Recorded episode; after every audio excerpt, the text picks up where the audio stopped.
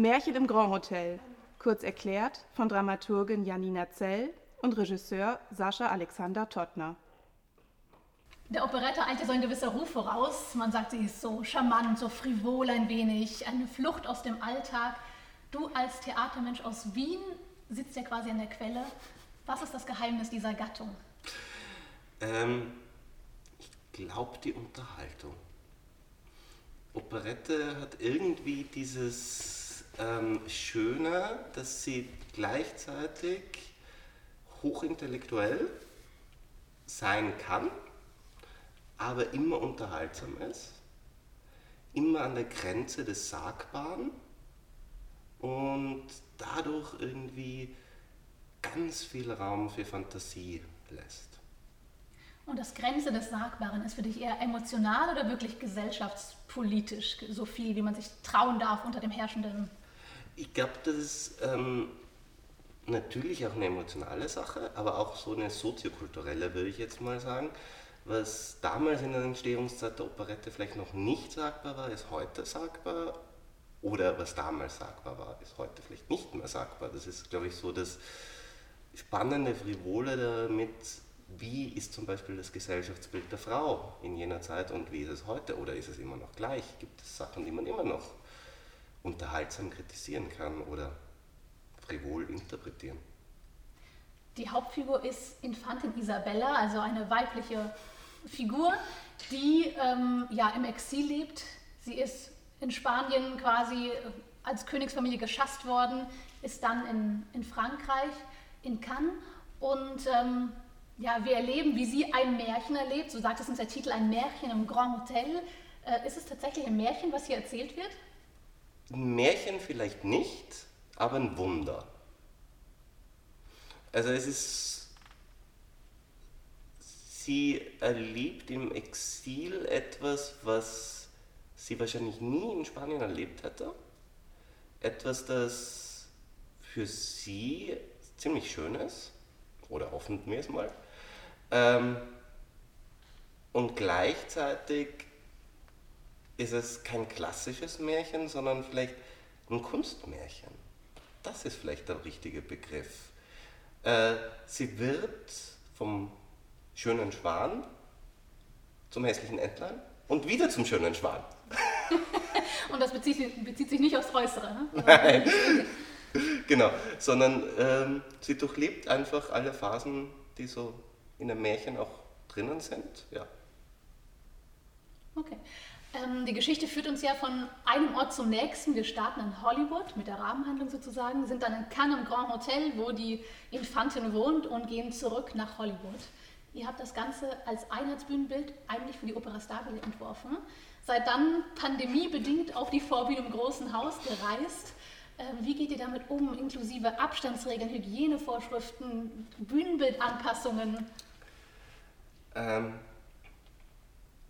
Einheitsbühnenbild war bedingt auch durch die Opera Stabile, aber auch, weil ich glaube, dass diese Hotelwelt äh, eine Scheinwelt der Isabella ist, die und Hollywood das Gleiche ist für sie. Das ist auch eine Scheinwelt, in die sie Flucht, flüchtet. Also ich sage auch immer, es ist eine Flucht nach Hollywood und es ist nicht wirklich eine Erlösung, die sie dort findet, bis möglicherweise am Ende.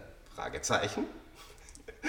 Aber ähm, wie gehen wir damit um? Ich glaube, äh, Operette, dadurch, dass sie ja immer so, wie du meintest, gesellschaftspolitisch ähm, eine Sachen auf, äh, äh, dargestellt oder aufgezeigt oder behandelt hat, so glaube ich auch, dass die Operette heute und gerade in Zeiten von der Pandemie ähm, mit dieser Pandemie umgehen muss. Und ich glaube, wir haben einen Weg gefunden mit Abstandsregeln auf der Bühne, trotzdem ein Gefühl von Normalität zu erzählen in einer Welt, in der es keine Normalität gibt. Ja, du erarbeitest diese Welt ohne Normalität gerade mit ganz normalen Sängerinnen und Sängern aus Opernstudio und Ensemble der Staatsoper. Und natürlich muss getanzt werden, da geht an der Operette kein Weg vorbei. Es gibt Charleston, Walzer, Tango und dieser Musik. Wie kriegst du deine Sänger zum Tanzen? Das macht meistens die Musik selbst. Ohne Choreo, Freestyle?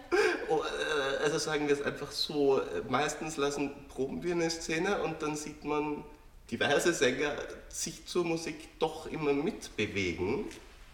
Und äh, ich glaube, dass die Musik Paul Abrahams schon, dass derartig der Tanz in der Musik liegt, dass es einem gar nicht nichts übrig bleibt, als da mittanzen zu wollen.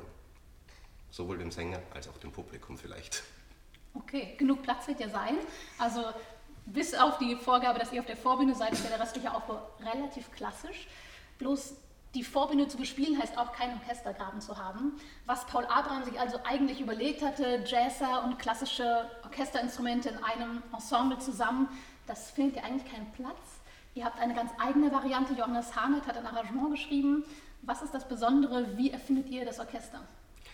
Das Besondere ist, dass wir uns eigentlich auf Paul Abraham zurückbesonnen haben und nachgeschaut haben in der Partitur, was ist das wirklich, wirklich Besondere an diesem und was unterscheidet zum Beispiel Märchen im Grand Hotel von anderen Stücken von Paul Abraham.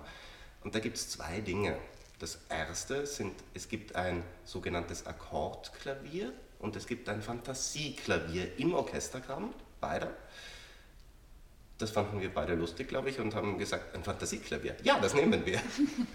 und das zweite war, Abraham hat hier in dieser Operette speziell ähm, die menschliche Stimme, also die menschliche Stimme von vier Herren, als Instrument benutzt und hat ein Herrenvokalquartett in den Graben gestellt.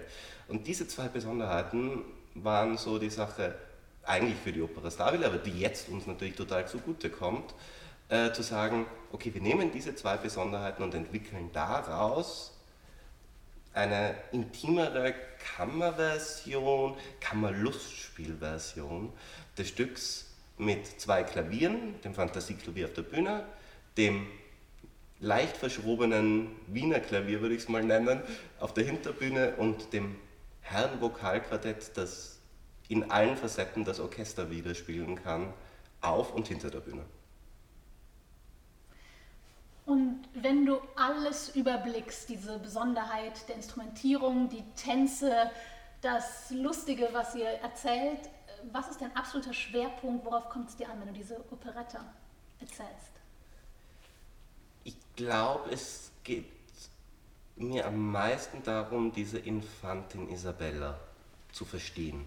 Eine Frau, die im Exil ist, die eigentlich verloren ist in dieser Welt, die in einem Nichtort, in einem Hotel ihre Heimat sucht und dort aber nicht in einem Ort äh, ihre Heimat findet, sondern in einer Person und damit eigentlich eine Utopie im wahrsten Sinne des Wortes findet. In der unstandesgemäßen Person des Liebe. Genau. genau. Und das ist ja an sich zeitlos, aber natürlich, ich frage mich ein bisschen, die Renaissance der Operette, die wir im Moment so erleben, ob sie vielleicht nicht zufällig jetzt kommt, jetzt, da an der Demokratie gewackelt wird, wie seit Jahrzehnten nicht mehr in unseren Regionen. Ähm, ja, erst recht, wenn man gen Westen blickt, kann man Angst kriegen um eigentlich doch die vermeintlich beste Regierungsform, die man zu finden geglaubt hat. In der Operette kriegen wir die Geschichte erzählt von der Monarchie, die gerade erst abgelöst wird von der Demokratie. Kann man einen gewissen Spiegel davor halten und sagen, ja, vielleicht ist genau deshalb jetzt die Zeit der Operette gekommen? Mhm.